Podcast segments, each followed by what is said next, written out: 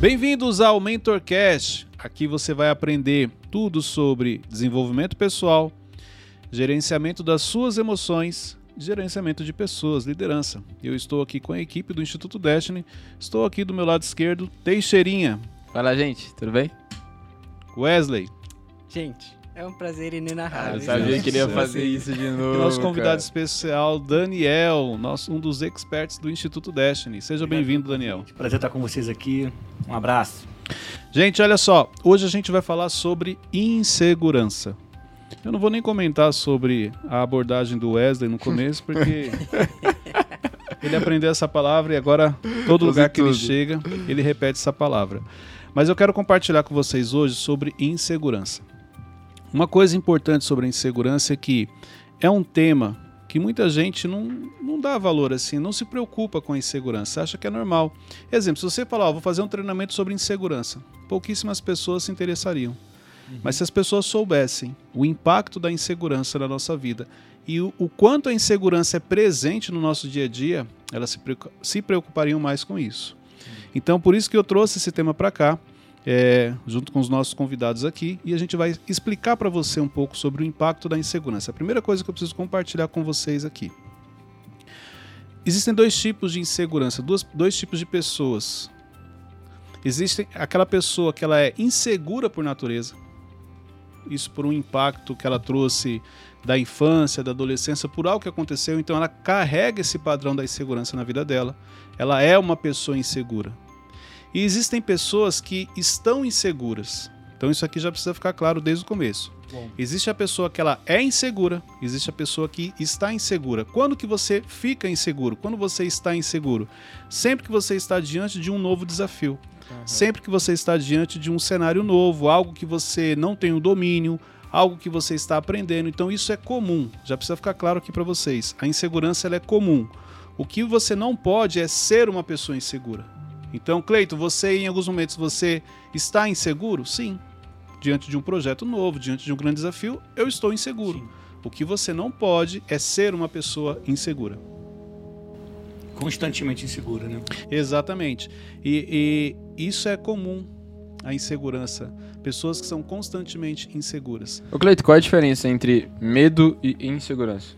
Se tem diferença. Eu, eu não classifico, queria falar, não, mas as perguntas do Teixeirinha são melhores que a do Wesley. na realidade, vamos explicar, o, vamos explicar o papel de cada um aqui. O Wesley é pra descontrair, pra gente rir. Ele, ele tipo, fala uma coisa nada a ver, ele fica olhando pro tempo, ele abaixa, a, a- Ele aperta na um- cadeira e Uma baixa. apresentação com a cadeira, né? Exatamente. ele Então, é o assim, o Wesley é, é pra quebrar o gelo. Teixeirinha não, a gente está desenvolvendo o Teixeirinha, investindo nele. Entendeu? O Wesley é pra quebrar o gelo. Mas vamos lá. É, a insegurança, eu, eu classifico a- o medo como tipo um segundo nível da insegurança. Porque a insegurança é algo assim, você, quando você está inseguro, você lida melhor com a insegurança. Quando você está com medo, aí já traz alguns efeitos. Então, com medo você começa a justificar, com medo você começa a abrir mão de oportunidades, com medo você não toma uma decisão. Agora, tem muita coisa que você faz inseguro. Você não, tá, não tem certeza daquilo, mas é só uma insegurança, não. Aí Você classifica ela como comum, não, é, é é apenas uma preocupação. Quando o medo chega, não. Algumas pessoas, o medo já paralisa aquela pessoa, já faz com que ela desista de algo. Então, essa é a diferença. É como se a insegurança fosse algo um pouco mais leve, e aí o avanço, o crescimento dela vai te levar para o medo. E isso aqui já vai paralisar muitas pessoas. Então a, a, a insegurança em si não é paralisante. O é paralisante é só o medo. Para a maioria das pessoas, não. Então, assim, claro que uma pessoa que ela é insegura, aí já é diferente. Ah, tá. Ela já é insegura. Então, mesmo quando a insegurança chega, isso já é o suficiente para Uhum. paralisar ela. Porque esse já é um padrão que ela traz na vida dela. Entendi. Entendeu? Agora, para outras, não. Só quando realmente o medo chega que ela fica paralisada. E Cleito, você acha que a insegurança ela vai ter uma raiz tipo na infância, num trauma? Tem. é algo Eu, que vem de- do, bem do passado ou ela pode desenvolver depois de um determinado Ó, período da vida? ela pode ser desenvolvida. Eu acredito que a maioria das pessoas ela é desenvolvida na infância, vamos falar assim, na adolescência, é, ne- nesse período. Inclusive, eu vou trazer 10 características de pessoas inseguras para que o nosso público possa identificar. Mas dependendo do impacto emocional que você sofre, até mesmo na fase adulta, Daniel, você pode ficar assim uma pessoa insegura. Ó, vamos pegar um exemplo simples. É, criamos um projeto, igual aqui, nós estamos no MentorCast. Vamos imaginar que aconteceu algo de muito ruim, que deu errado, é, alguma coisa que saiu do nosso controle, e isso trouxe um impacto emocional pra gente, e, e a ponto de você ficar traumatizado, desestabilizado emocionalmente.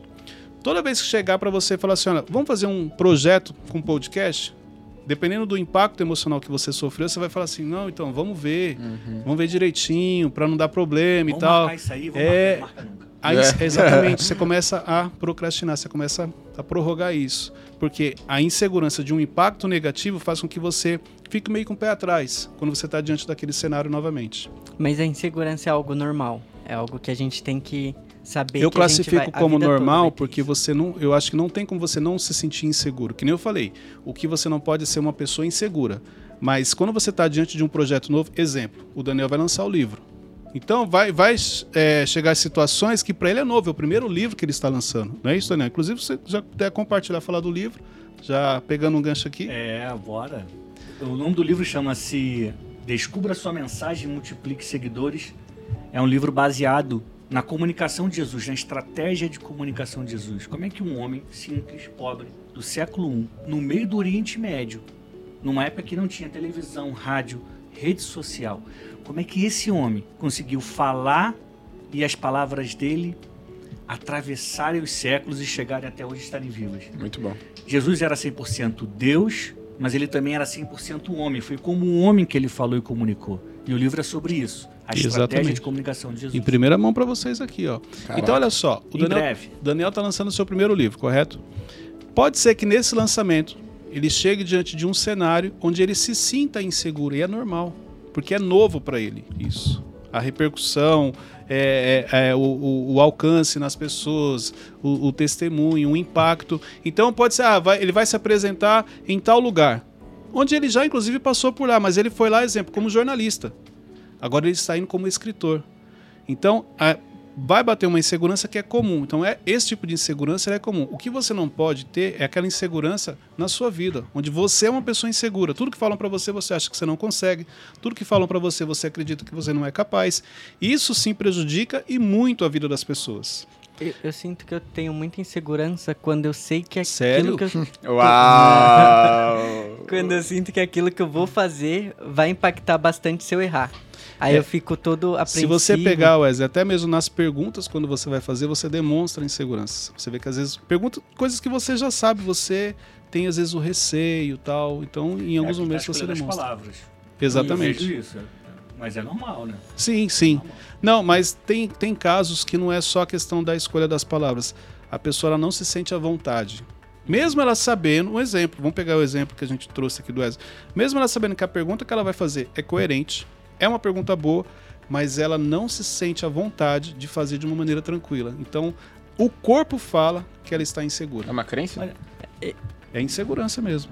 Ah. Não, aí não precisa nem ser Eu crença, é sinto que meu insegurança. corpo comunica muito isso também. Por exemplo, eu vi aqui agora tô todo mundo com a mão no, no- na mesa eu não tô. É, na conferência também eu senti muito isso, as pessoas. A, a- a linguagem corporal, quando a gente fala das mãos, as mãos falam muito sobre a gente. Então, exemplo, quando você está numa mesa como essa e tem alguém igual você está, com a mão embaixo da mesa, isso quer dizer que você está escondendo algo. Não quer dizer que você está escondendo algo de errado, algo ruim. Pode ser só a insegurança, pode ser o nervosismo. É que eu estou nervoso, eu não estou à vontade. Então, quando você esconde as mãos, é como se você quisesse esconder algo. Você não quer que a pessoa perceba aquilo. Exemplo: quando uma criança de dois anos, você chega, ela está com um batom na mão e a parede está toda arriscada. E você pergunta para ela: quem foi que fez isso? A primeira coisa, você vai perceber que ela pega e põe as mãozinhas para trás, tipo querendo esconder, como se não fosse ela. Então, é sempre, já até não é o assunto de hoje, mas sempre que você estiver numa mesa, mesmo que você não esteja negociando, é importante que as suas mãos estejam em cima da mesa. Nunca deixe elas embaixo, porque o seu corpo está falando de maneira inconsciente que você está escondendo algo. Se você pegar uma pessoa, é, isso é linguagem corporal. Se você pegar uma pessoa que ela está mentindo, você vai perceber que as mãos dela estão, ela vai esconder em algum lugar, dentro do bolso, para trás, embaixo da mesa. Mas isso é interessante porque é inconsciente. Vamos lá, gente. Eu quero falar aqui em que momentos que a insegurança aparece na nossa vida? Então, olha só que interessante. A insegurança aparece em momentos de ansiedade, e ansiedade é o mal do século. Então, exemplo, pessoas que sofrem com ansiedade, automaticamente a insegurança faz parte da vida dessa pessoa. Porque a ansiedade é o que? Eu estou aqui, nós estamos aqui gravando e eu já estou pensando o que eu vou fazer depois que eu sair daqui. Eu não vivo isso daqui. E automaticamente o fato de eu não viver, de eu não estar presente, porque a minha cabeça já está em outro lugar, isso me deixa também inseguro. Porque eu não estou prestando atenção. Então, de repente, do nada, você me faz uma pergunta, eu fui pego de surpresa, porque eu estava pensando o que eu vou fazer quando eu sair daqui. Uhum. Então, a ansiedade, quem sofre de ansiedade, também tem traços da insegurança, porque ela aparece também na ansiedade. Outro ponto, quando temos medo, que o Teixeirinha já abordou. Sempre que você tem medo, a insegurança está junto também. Isso é automático. O medo traz a insegurança. Terceiro ponto, olha isso aqui que interessante. Quando você desconfia de alguém. Então, quando você desconfia de uma pessoa, você fica inseguro com relação a essa pessoa. Você não confia, você não, não consegue negociar com ela, você não fica à vontade. Então, a desconfiança também te leva para a insegurança. O quarto ponto, quando você, quando a, o cônjuge está com ciúmes, ciúmes não somente no relacionamento, mas um ciúmes também de amizade. Pode ver, quando você tem ciúmes de alguém, você fica inseguro. Então, exemplo, vamos imaginar que vocês dois estão conversando tal, eu, eu gosto de vocês, a gente tem uma amizade legal, e de repente eu percebi que vocês estão me deixando de canto. Ah, sempre os dois estão conversando, sempre eles estão fazendo alguma coisa junto, estão gravando junto, eu vou me sentir inseguro. Caramba, será que eles não gostam de mim? Será que eu fiz algo? Efeitos que trazem a insegurança.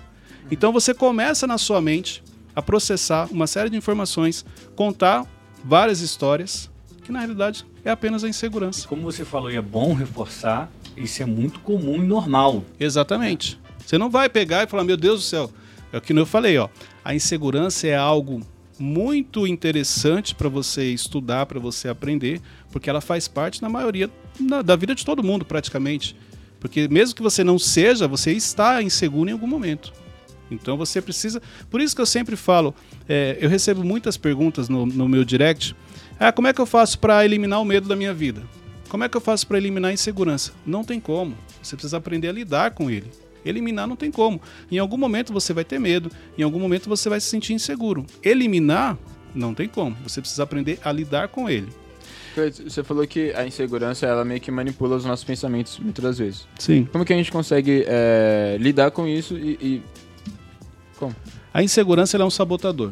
Que nem Sim. eu falei. Ela começa a te contar uma história. Então, Cleito, como é que eu vou fazer para lidar com isso? Você precisa se confrontar.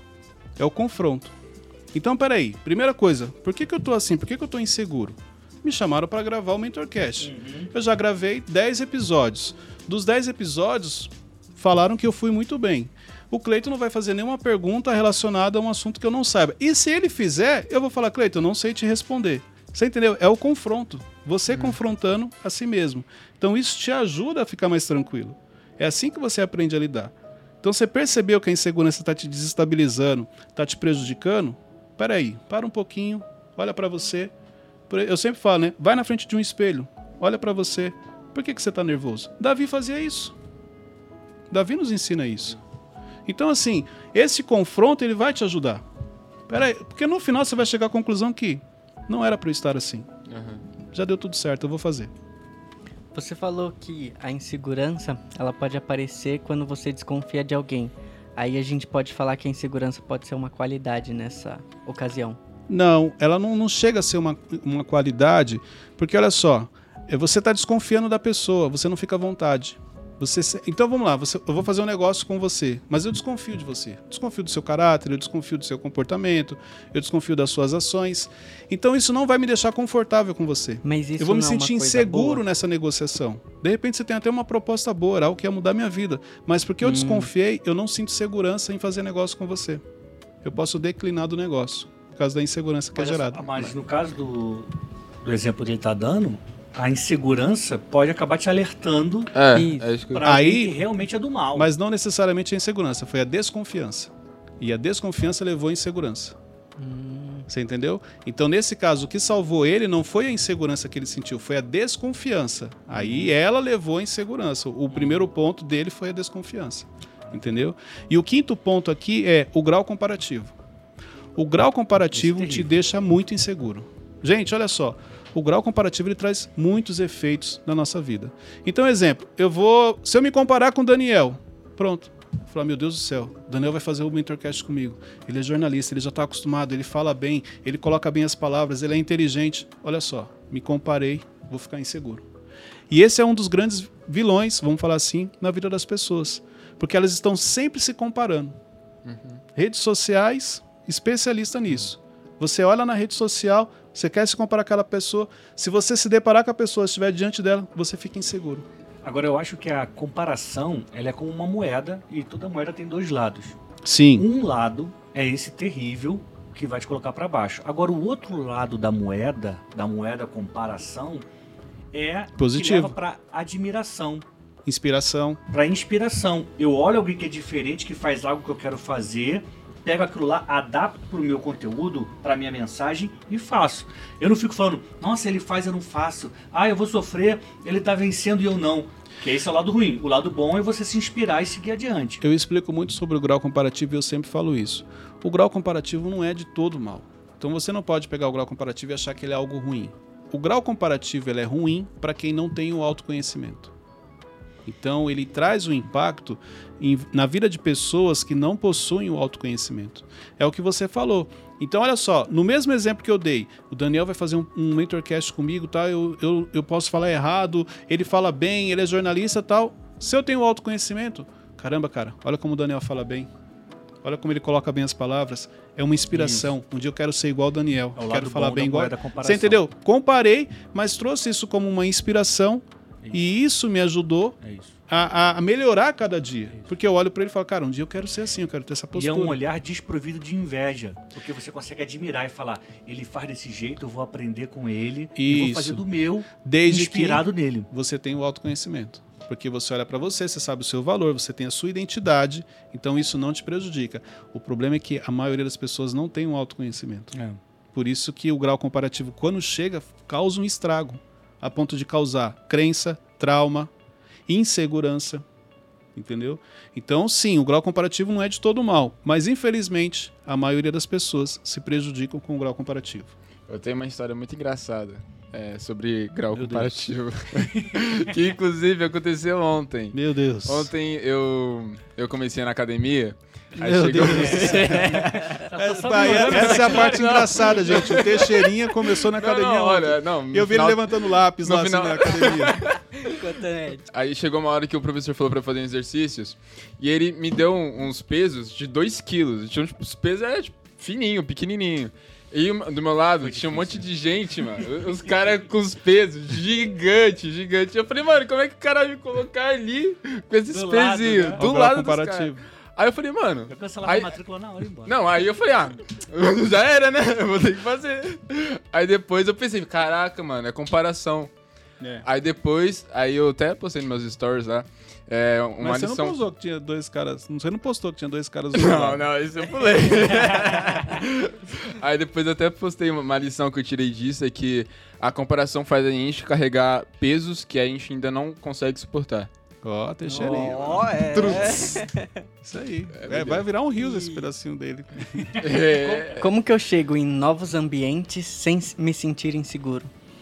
Então, o Wesley, é, para você tratar essa questão de você não se sentir inseguro é o autoconhecimento. Você precisa saber quem você é. Você precisa saber o seu valor. Porque se isso não estiver claro para você, dificilmente você vai chegar em um ambiente e vai ficar à vontade, vai ficar tranquilo. Porque quando você chega, mais ou menos igual o Teixeirinha falou, quando ele olhou o ambiente que ele viu o cara carregando 10, 20 vezes mais do que ele, ele falou: Não, peraí, cara, o que eu vou fazer aqui? Aí na hora, o que, que ele fez? Você vê que ele me fez uma pergunta, mas ele já pratica isso. Ele confrontou, ele olhou para ele e falou: Não, cara, eu vou fazer isso aqui, vou aprender com esse cenário, mas eu vou continuar. Então, assim, isso tem mais a ver com a sua identidade.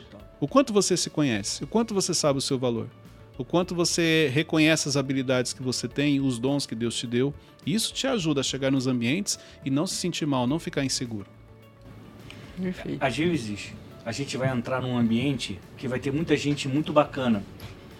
E a gente vai ter algum conhecimento dentro da gente que naquele momento a gente vai querer mostrar que sabe para se igualar a eles. Falar, esses caras fazem, eu também faço. Só que na verdade, aquilo que você faz, que você faz muito bem, que você, por conhecer tanto aquele conteúdo, aquela coisa que você faz todo dia, você já não dá tanto valor. Mas naquela roda teria. Sabe por quê? Porque você faz e quem está na roda não faz. Quem está naquela roda faz muito bem outras coisas, mas o que você faz quem está naquele ambiente não faz. Então, se você ficasse na tua, tranquilão, sabendo que o que você faz é poderoso, e só falasse de você, dessa parte boa, quando eu falo falar de você, não Sim, de forma arrogante, mas exatamente. ah, eu sei fazer isso, pô, não sei o quê. Ia ser um sucesso. Você sair de lá com muito mais aplauso tapinha nas costas do que se tentasse se equiparar a quem está na roda. Exatamente, é isso aí. E como que eu posso equilibrar isso que o Daniel falou? Aquela questão de eu não preciso falar o que eu sei, porque a pessoa que já tá na mesa. Identidade. Se você sabe quem você é, você não precisa falar. O que o Daniel falou foi uma outra coisa. É. Ah, tá. A- é, existem momentos que a pessoa vai te perguntar, e E- você vê que ele, ele frisou bem a maneira de falar. Uhum. Então, existem momentos que a pessoa vai te perguntar e você vai falar: Não, você trabalha com o que, Wes? Ah, eu trabalho com isso tal. Você está explicando. Entendeu? Você não chegou já assim, pô, ah, gente, inclusive vocês sabiam, eu trabalho lá com o Tiago tal, faço parte do instituto. Então, isso já é insegurança, você já tem essa necessidade de se impor. As coisas acontecem naturalmente. Se você souber quem você é, você consegue chegar nesse ambiente, ficar ali em silêncio. No momento certo, você vai se expressar, você vai falar. Entendi. Vamos lá, gente. Agora eu quero trazer aqui 10 características de pessoas inseguras.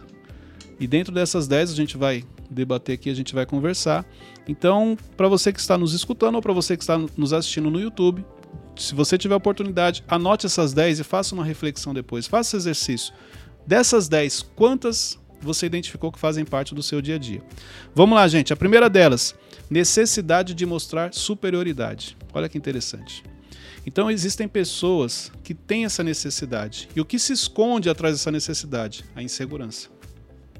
Então uma pessoa com perfil dominante, um exemplo, é, ela sendo uma pessoa insegura, ela vai ter essa necessidade. Isso é muito comum nos dominantes, porque é muito fácil para ele mostrar superioridade, passar um comando, é, pedir para alguém fazer algo, mas o que tem aí por trás disso, ela é uma pessoa insegura. E você nunca imagina, É até pela postura da pessoa. Então a necessidade de se mostrar superior é uma característica de pessoas inseguras. A segunda, a segunda característica, medo de arriscar. Se você é uma pessoa que você tem medo de arriscar, isso também é uma característica de pessoas inseguras. E o medo de arriscar é muito comum.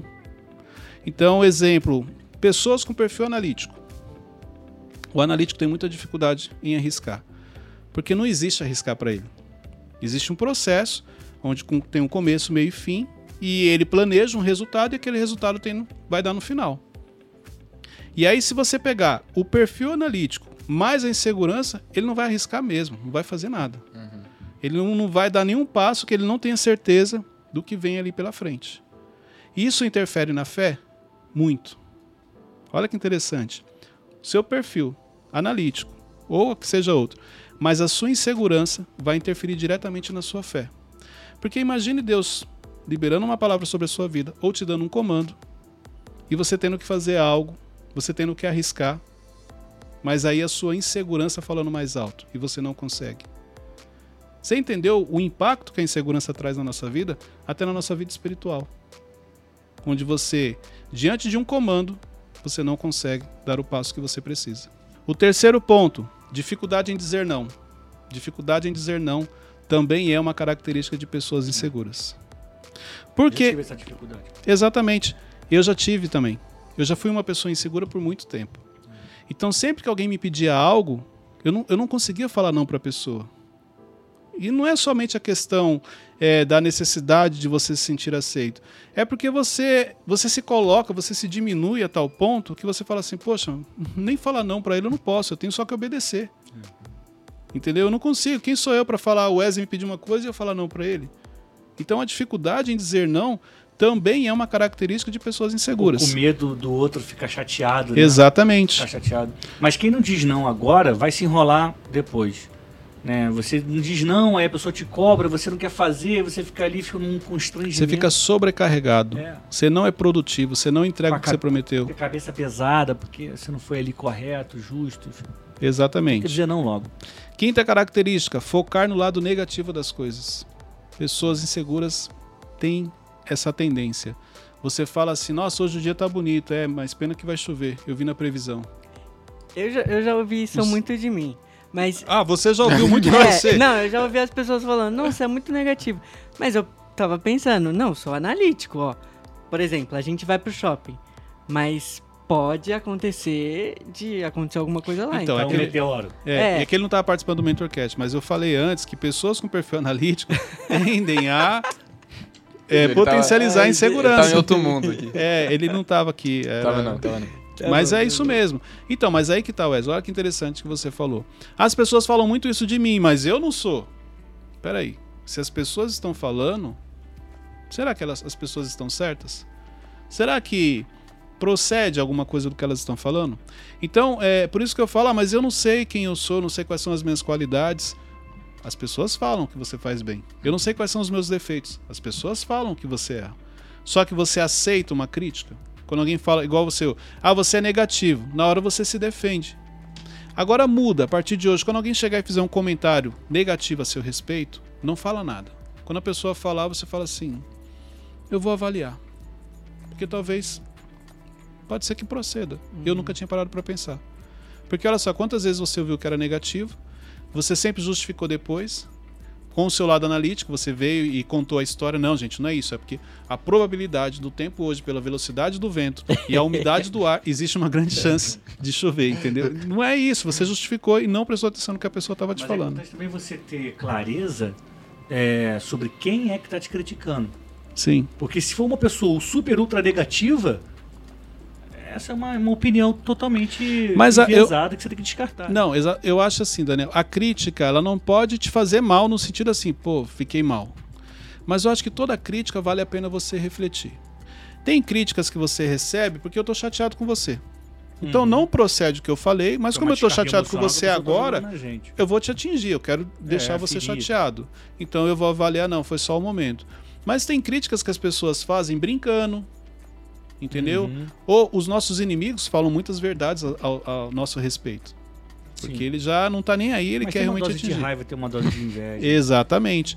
Mas espera aí, deixa eu olhar se procede alguma coisa. Porque às vezes procede, não na, inten- na intensidade que a pessoa falou, mas você já está trazendo aquelas características ali. É, na área da comunicação, eu defendo que a gente só tem que ouvir crítica de quem já fez o que a gente está fazendo. Estou falando especificamente para quem é produtor de conteúdo, para quem tem uma mensagem. Seja, não estou falando quem é jornalista, quem tem um diploma. Quem comunica, você comunica. Então, por, por que, que alguém que não faz um podcast vai olhar Vai pra falar você que o nosso tá criticar? Não Sim. pode. Você só pode ouvir crítica de quem já fez o que você está fazendo ou o que você quer fazer. É, e eu concordo, e eu, eu, eu trago até um ponto nessa frase, eu estava falando isso num treinamento. é, o problema é que as pessoas generalizam. Então, exemplo, o que você falou procede. Você já gravou alguma vez? Você já fez algum vídeo? Não, nunca fiz. Então, como é que você está me criticando? O problema é que eu generalizo e às vezes a pessoa chega e fala assim, Cleito, olha, o seu, a sua roupa não tá legal. E aí eu pego e falo, "Mas você já gravou alguma vez? Você já saiu?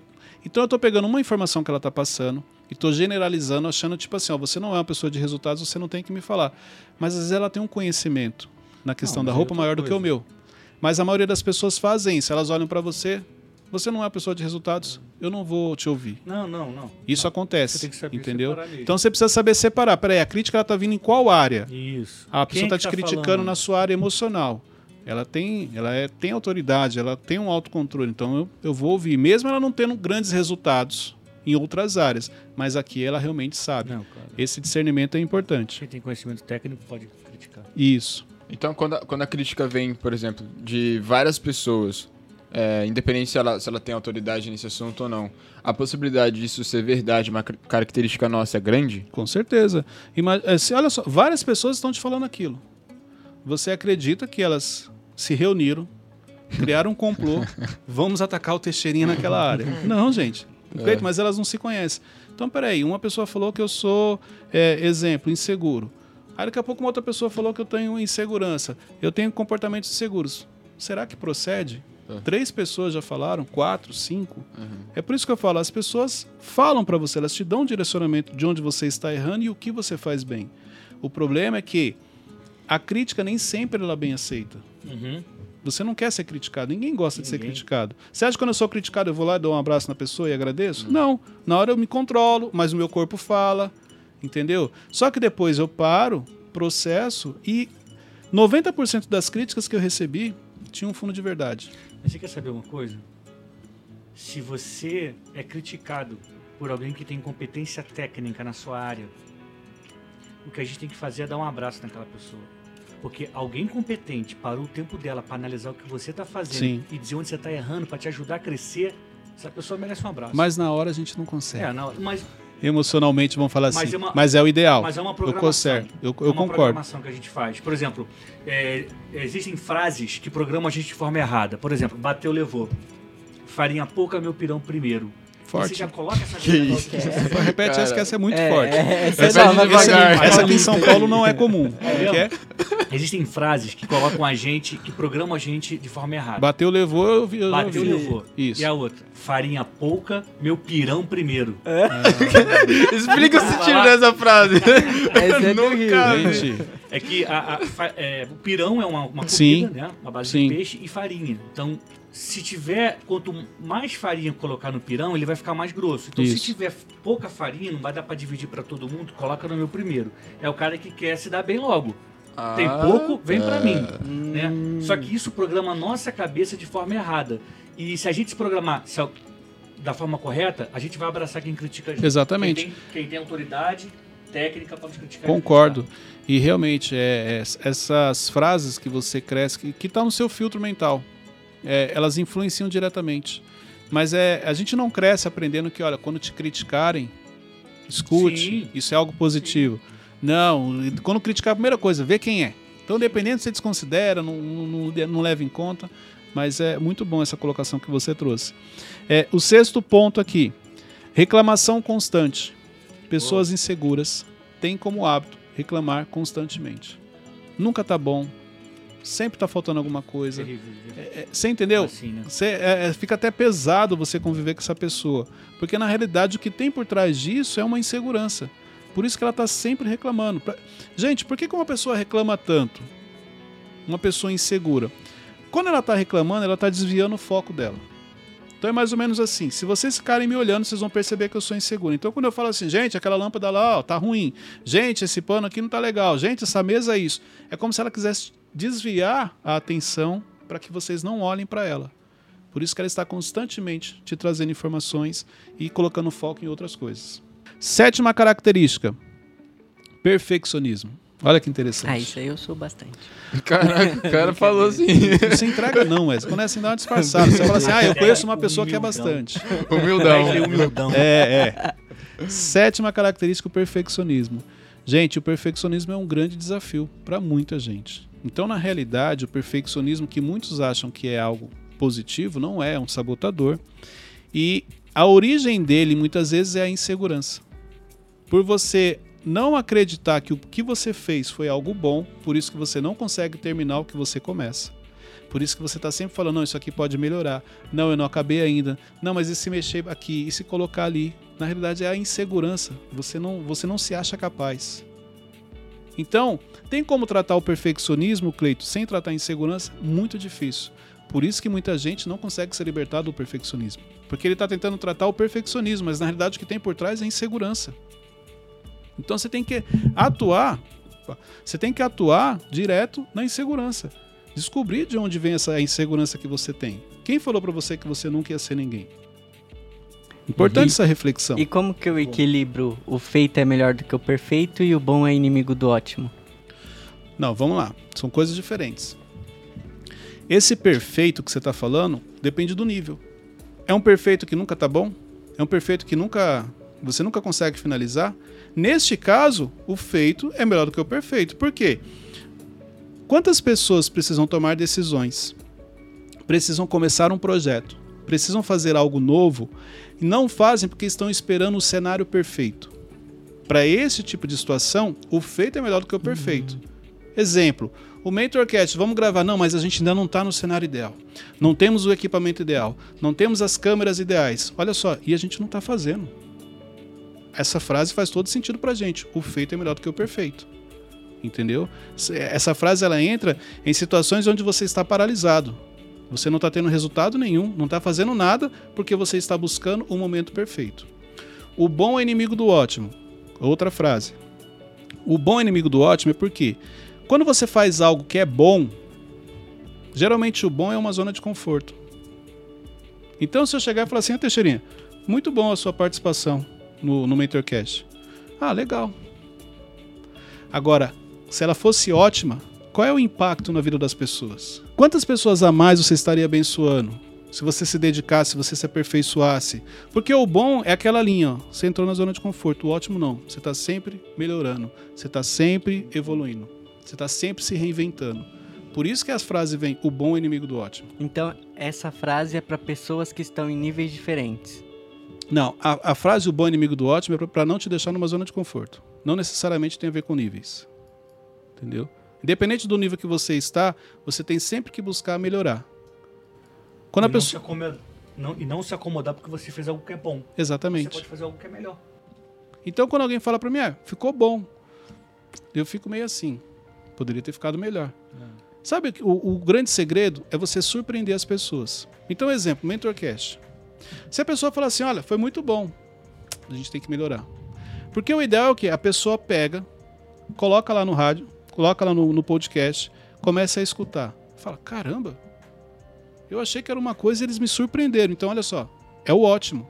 Então, o bom, ele te coloca tipo na mediocridade. Pronto. Tudo que ah, você está fazendo é bom, você está na zona de conforto. O excelente, o ótimo é uma outra, é um outro nível, é uma outra questão. Oitava característica de pessoas que são inseguras. Procrastinação pelo medo de errar. Elas procrastinam, mas porque elas têm medo de errar, elas têm medo de arriscar. Não é uma procrastinação automática, vamos falar assim, no padrão, não. Essa é porque ela realmente tem medo, ela não gosta de fazer algo novo, ela tem medo que os, os resultados não saiam como ela imaginou. Uhum. Então, isso também é uma característica de pessoas inseguras. Uhum. Nona característica de pessoas inseguras. Olha que legal. Agora eu acho que isso aqui vai gerar uma polêmica aqui. Eita, forte. Não lida bem com as críticas. Hum. Não se entrega, Wesley. É, já, eu? já foi. Ele vai até baixar a cadeira. Já foi um soldado. é, já vai baixar Pessoas que têm dificuldade com críticas, isso tem um pouquinho de insegurança ou muito de insegurança por trás. Só que olha só que legal. Quando eu falo assim, ó, não lida bem com críticas, vamos lá, se eu chegar pro Teixeirinho e falar assim, ai Teixeirinho, tá vendo? Você tem características de uma pessoa insegura, porque você não gosta de ser criticado. Ele não vai aceitar. Não, não é que eu não gosto de ser criticado, é que depende, é que é o mesmo discurso, é que depende de quem fala, é que depende de onde vem, depende do como a pessoa falou, o jeito, mas é o que eu falei, faz a reflexão. Será que realmente essa dificuldade que eu tenho com as críticas. Então, olha só, eu vou falar por mim. Eu já fui uma pessoa muito insegura. De onde vem minha insegurança? Minha insegurança ela não veio porque um dia meu pai chegou e falou alguma coisa para mim. Não, meu pai nunca me falou nada nesse sentido. A minha insegurança vem do meu complexo de inferioridade. Porque desde a minha infância eu convivia com pessoas que estavam em um nível acima do meu, nível financeiro, uma série de coisas. Então, é como se eu sempre fosse o menor. Então, todos os lugares que eu chegava, tipo, eu era o mais pobre, vamos falar assim. As minhas roupas eram as mais simples. Os meus brinquedos eram os mais simples. Eu tinha poucos. Uhum. Eu lembro que eu tinha um. Eu morava num, num, numa espécie de porão que a gente morava e não tinha amigos. Então tinha umas três casas. Um amiguinho, era o meu melhor amigo, vamos falar assim. Em qual cidade? Em Carapicuíba. Forte, mano. Obrigado pelo apoio.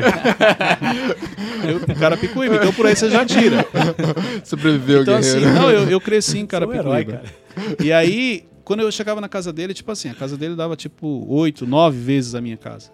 Entendeu? Os brinquedos dele eram sempre melhores do que o meu. Então eu cresci com isso. Então ninguém nunca precisou falar para mim assim, olha, você não vai conseguir. Só em olhar o cenário, peraí, tem uma coisa errada. Ele tem três, eu tenho um. Ele tem quatro, eu não tenho nenhum. Ele, você entendeu? Você é. mesmo já se coloca nisso. Isso me traz uma insegurança.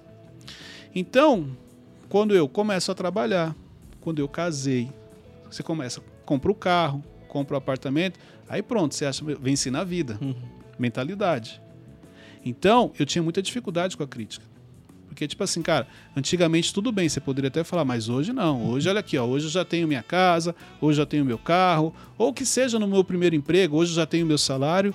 Tudo isso tinha por trás uma insegurança, uma crise, um complexo de inferioridade. Vamos lá. E o décimo ponto: dificuldade em expor as ideias. Décima característica. A insegurança te impede de expor ideias. É, isso aí acho que bate um pouco em mim. Então você está numa reunião, você tem uma sacada, você não consegue falar. Mas e se eu falar e eles não concordarem? E se eu falar e for criticado? Então, a dificuldade, pessoas inseguras têm dificuldade de se expor, têm dificuldade de falar de projetos, têm dificuldade de falar de novas ideias, porque ela não se sente à vontade. Ela tem medo da crítica, ela tem medo do que vão falar para ela, ela tem medo de estar errado. Ela, ó, falar, expor uma ideia para alguém é arriscar, e Uhum. pessoas inseguras não gostam de arriscar. Aí- Isso trava muitas pessoas, né, Cleiton? Exatamente. Olha que interessante que o Teixeirinha falou. Ele falou assim: Isso aí me pegou. Eu tenho dificuldade em expor as ideias. Ele está participando de um mentorcast, Uhum. onde ele faz, realiza perguntas, dá opinião, falou muito bem, mas ele não consegue enxergar nele tudo isso que eu falei aqui de positivo. Se a insegurança fizer parte, ele vai focar mais no. Não, não vou falar porque alguém pode criticar. Ele não Ah, percebe que ele já faz. Se revela em outros, outras áreas, né? Porque ele já está exercitando esse aqui, né? O, Mas- esse ambiente, né? Mas a- a- ele se sente seguro aqui. Mas é interessante que a, a Uhum. insegurança é, é o que você falou, ele se sente seguro Sim, aqui sim, com a gente, ok? Mas mesmo assim, pode ter momentos que ele pensa em falar alguma coisa e ah, não sim, consegue. claro. Não, é, eu falo mais na questão de ideia. Tipo assim, é, às vezes eu tenho uma- umas ideias criativas e tal, mas eu- a- às, às vezes eu bloqueio porque eu acho que, ah, tem nada a ver, ou, ah, não vai É. querer isso. Porque, Já aconteceu isso comigo de eu falar e o pessoal ri e falar, nada a ver isso aí, Wesley. é, às vezes... eu- E, e é engraçado que quando isso acontece, aí potencializa a sua insegurança. É. Tá vendo? Perdeu a oportunidade de ficar quieto. Mais ou menos. É, Você mesmo pensa isso isso. mesmo. Aí eu le- lembrei, na hora eu lembrei daquilo lá. Os sábios, tolo se passa por sábio quando fica em silêncio. Eita. Não, mas é. Então, é, mas é aí que tá. Na vida, você não vai acertar sempre. Até porque o erro faz parte do seu crescimento. Quantas ideias você deixou de expor que poderiam se tornar grandes projetos? Aham. Uhum. Por isso que eu falo que tem a ver com o autoconhecimento. Então, exemplo, eu, tive, eu tenho várias ideias todos os dias. Ontem mesmo na reunião surge ideia, não, não tem nada a ver. Tá tudo bem. Não é porque ele falou que não tem nada a ver que, ai meu Deus, tá vendo? Eu não, não falo bem, eu não sei É. o quê. Mas tem uma coisa que eu acho interessante, Wesley, que é o seguinte. Esse momento que você fala e alguém vai rir, alguém vai falar que não tem nada a ver, ele é um momento que você tem que tirar uma lição para você. Será que realmente você falou uma coisa sem noção? Ou Ou, as- aquela, ou só aquela pessoa que não está preparada para ouvir, ou ela não consegue alcançar o que você está vendo, né? E isso vai te dar... De onde você vai tirar a lição daí? A próxima vez que você for falar com essa pessoa, a próxima vez que você for falar uma ideia em público, você vai modelando. Então, você acha que você errou? Não, acho que você ganhou a chance de aprender alguma coisa. Eu vou mais além. O seu nível de desenvolvimento, dependendo do nível que você está, e você está numa roda de pessoas que estão no nível abaixo do seu, quando você fala algo, eles podem rir. Porque eles não entenderam o que você falou. Por causa do nível consegue intelectual deles. Entendeu? Olha que falar isso aí, tá interessante. viajando, não sabe nada. Tá viajando exatamente porque o assunto que você trouxe pra ele, ele nem sabe como é que funciona.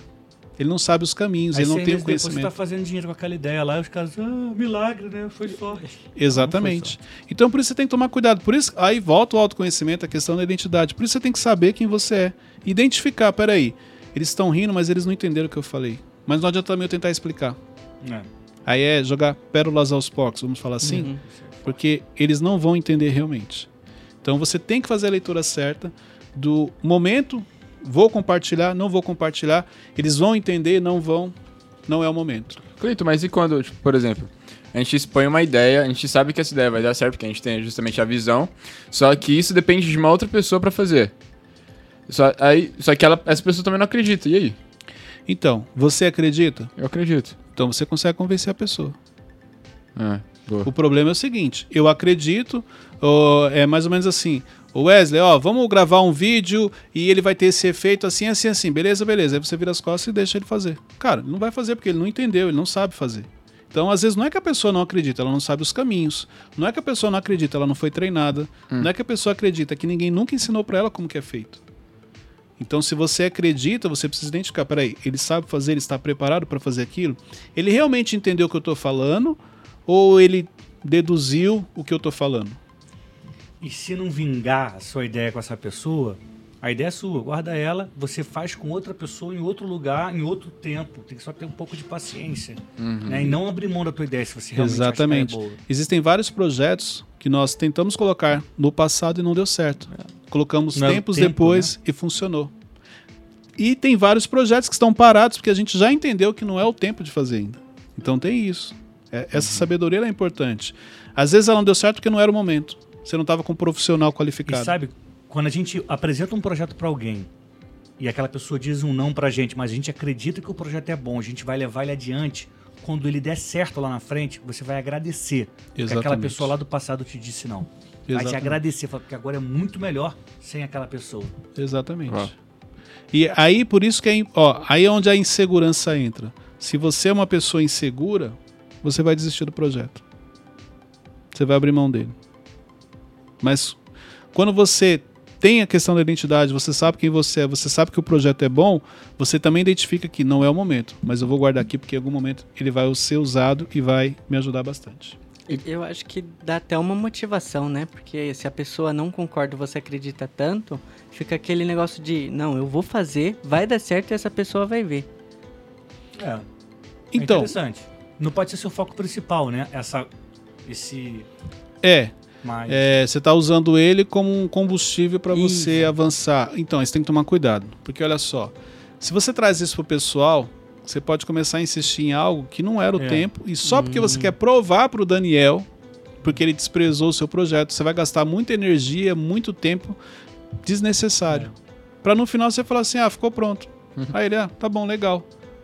E Mas já reinventaram coisas melhores. Hum, Aham. Aí é, é a inteligência emocional, é a sensibilidade, é o controle das emoções, é você identificar, não, peraí, não é que eu quero fazer o projeto, não é bom, é porque eu tô com raiva do Daniel e eu quero provar pra ele que o meu projeto é Custe bom. que custava fazer. Exatamente. É Entendeu? Muitos se perdem aí. Então isso é importante você ter esse cuidado. E último, prometo. Não, pode fazer. Como, como que eu meço se a ideia é boa ou, ou é ruim, se o projeto é bom ou não? Você tem que medir pelo feedback das pessoas. Eu, eu sempre que eu tenho uma ideia, algo diferente, eu a primeira coisa que eu penso é o seguinte: por que ninguém fez isso até hoje?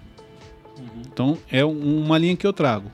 Porque na minha cabeça a ideia é perfeita, explodiu, todo mundo vai gostar. Mas se ela é tão boa, por que, que ninguém pensou nisso? Aí onde muita gente passa, não, porque Deus deu pra mim. Foi algo que, que Deus me deu, de presente, uma revelação e tal.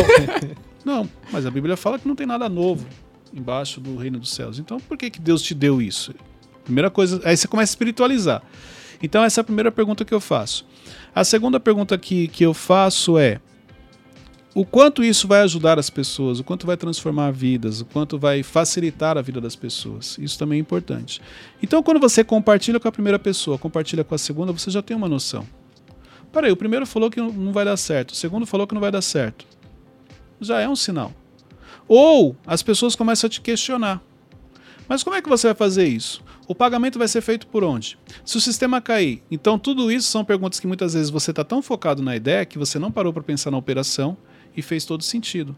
Aí você identifica que, se você tem um controle das emoções, tá? O projeto é bom, mas ele ainda não está pronto. Uhum. Porque as perguntas que o Daniel me fez, eu não soube responder. Então eu preciso. Exatamente, eu, prefi- eu preciso aperfeiçoar ele. Até o ponto de você apresentar para alguém e a pessoa falar: muito bom. Então, as perguntas que você recebe e o feedback das pessoas já te dão uma direção se o projeto é bom ou se ainda não é o momento. Tem muita coisa que você tem. Ah, eu tive uma grande ideia e já existe. É que você não teve acesso. É. É. Entendeu? Já aconteceu comigo isso, é tão frustrante. Não, o frustrante é quando você apresenta para a pessoa e a pessoa deixa você falar. Não, isso aí já existe, está aqui, inclusive, ó, deixa eu te mostrar. ó, é assim, assim. tempão, ó. Exatamente. Entendeu? Então, isso vai te ajudar. Tá. Pra gente poder encerrar, deixa eu falar aqui Como lidar com a insegurança? Isso aqui é importante. Para você lidar com a insegurança, a primeira coisa que você precisa é realmente admitir que ela faz parte da sua vida.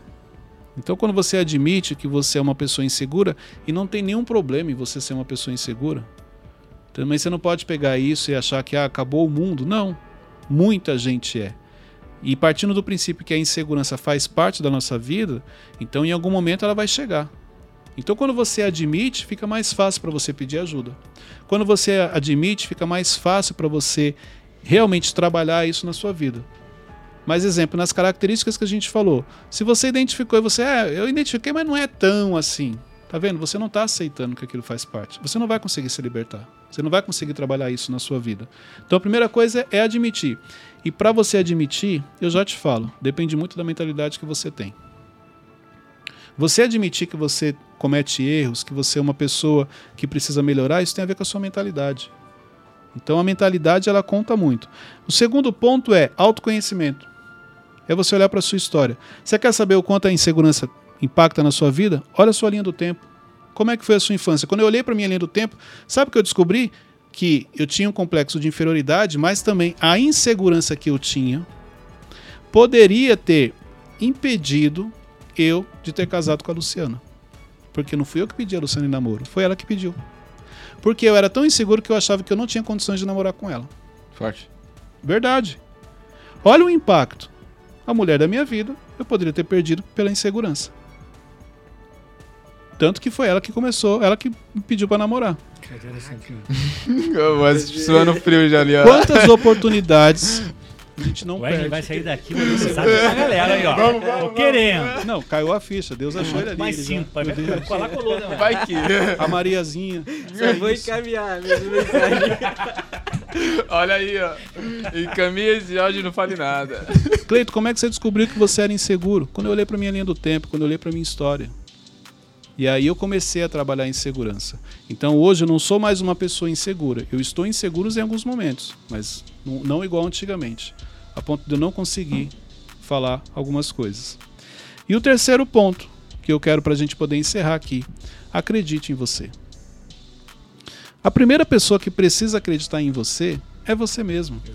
Você é capaz. Cleito, me ajuda. Como é que eu vou acreditar em mim se eu não sei fazer nada, se tudo que eu faço dá errado? Para com isso. Olha a sua história. Primeira coisa que você tem que responder para você mesmo. É fácil ser você? Exemplo aqui na mesa. É fácil levar a vida que o Teixeirinha leva? É fácil levar a vida que o Wesley leva? É fácil ser o Daniel? É fácil ser o Cleiton? Então quando eu olho, é fácil ser o Cleiton? Não, não é, porque o Cleiton precisa tomar decisões difíceis, o Cleiton sofre pressão, o Cleiton recebe críticas. E quando você olhar para a sua vida, você vai identificar, porque nós somos especialistas em identificar coisas negativas. Você vai ver quanta coisa negativa tem na sua vida e mesmo assim você está superando, mesmo assim você está avançando. Então, se você olhar um pouquinho para a sua história, você vai ver quantas habilidades você tem. E isso já é o suficiente para você acreditar em você, para você continuar avançando. Os seus sonhos você vai realizar, são possíveis. Os seus objetivos, a mesma coisa.